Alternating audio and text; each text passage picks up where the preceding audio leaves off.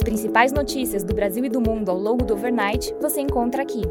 Este é o Direto ao Ponto com Felipe Sichel, um podcast do Banco Modal.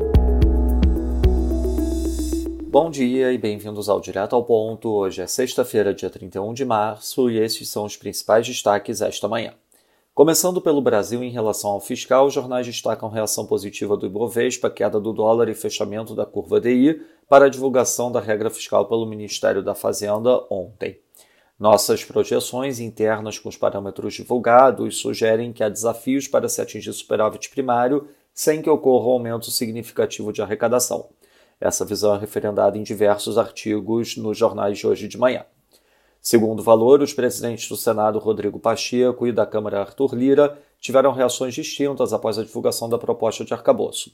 Enquanto Pacheco fez uma avaliação otimista e de avanço rápido da nova regra no Congresso Nacional, Lira se mostrou cético, afirmando que o X do arcabouço é saber quais projetos o governo vai propor para conseguir pôr a regra de pé e garantir o incremento de receita que será necessário para permitir mais gastos. Em entrevista à CNN, o secretário executivo do Ministério da Fazenda, Gabriel Galípolo, afirmou que o Brasil estava na prática sem uma regra fiscal. Ao ser questionado sobre a receptividade da proposta apresentada ontem, Galípolo disse que houve uma boa aceitação por parte do mercado, de setores da economia e do próprio PT. Sobre o salário mínimo, o grupo de trabalho montado pelo governo para discutir a valorização do salário mínimo terá sua primeira reunião na segunda-feira. Já sobre o BNDES, segundo o vice-presidente Geraldo Alckmin, o governo federal estuda zerar o IOF cobrado em todas as linhas de crédito do banco. Finalmente, em relação ao Banco Central, o presidente da CAI do Senado, o senador Vanderlan Cardoso, decidiu adiar a reunião com o presidente da autarquia, Roberto Campos Neto, marcada para a próxima terça-feira. Passando para o setor internacional, da zona do euro, o CPI de março teve leitura de 6,9% year over year, abaixo do esperado 7,1%. No entanto, o CPI Core teve variação de 5,7%, em linha com a expectativa e acima do número anterior de 5,5%. Na Alemanha, o Unemployment Change de março mostrou variação de 16 mil acima do esperado zero. Com isso, a taxa de desemprego ficou em 5,6%, acima do esperado 5,5%. As vendas no varejo de fevereiro caíram 1,3% no mês, abaixo do esperado 0,5%. No Japão, a taxa de desemprego ficou em 2,6%, acima do esperado 2,4%.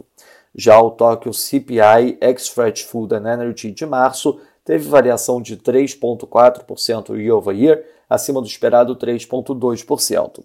A produção industrial avançou 4,5% no mês de fevereiro, acima do esperado 2,7%.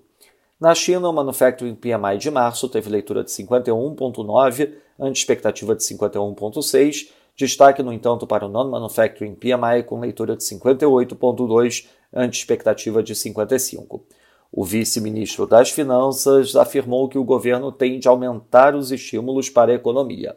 Na agenda do dia, destaque para a divulgação do primário e da PNAD aqui no Brasil e às nove e meia da manhã, divulgação do PCI nos Estados Unidos. Nos mercados, o dólar index avança 0,24%, o peso mexicano valoriza 0,17%, enquanto o ramo sul-africano valoriza 0,14%. No mercado de juros, o título americano de 2 anos abre 5 basis points, enquanto o título de 10 anos abre 2 basis points. No mercado de juros europeu, o Schatz, título alemão de 2 anos, abre 4 basis points. No mercado de ações, o S&P Futuro avança 0,15%, enquanto o DAX avança 0,32%. Já no mercado de commodities, o WTI avança 0,08%, enquanto o Brent cai 0,37%. Lembrando a todos que no domingo divulgaremos o nosso Before Market Open antes da abertura dos mercados internacionais. Essas foram as principais notícias do overnight. Um bom dia a todos e um bom final de semana. Até o nosso próximo podcast direto ao ponto do Banco Modal na segunda-feira.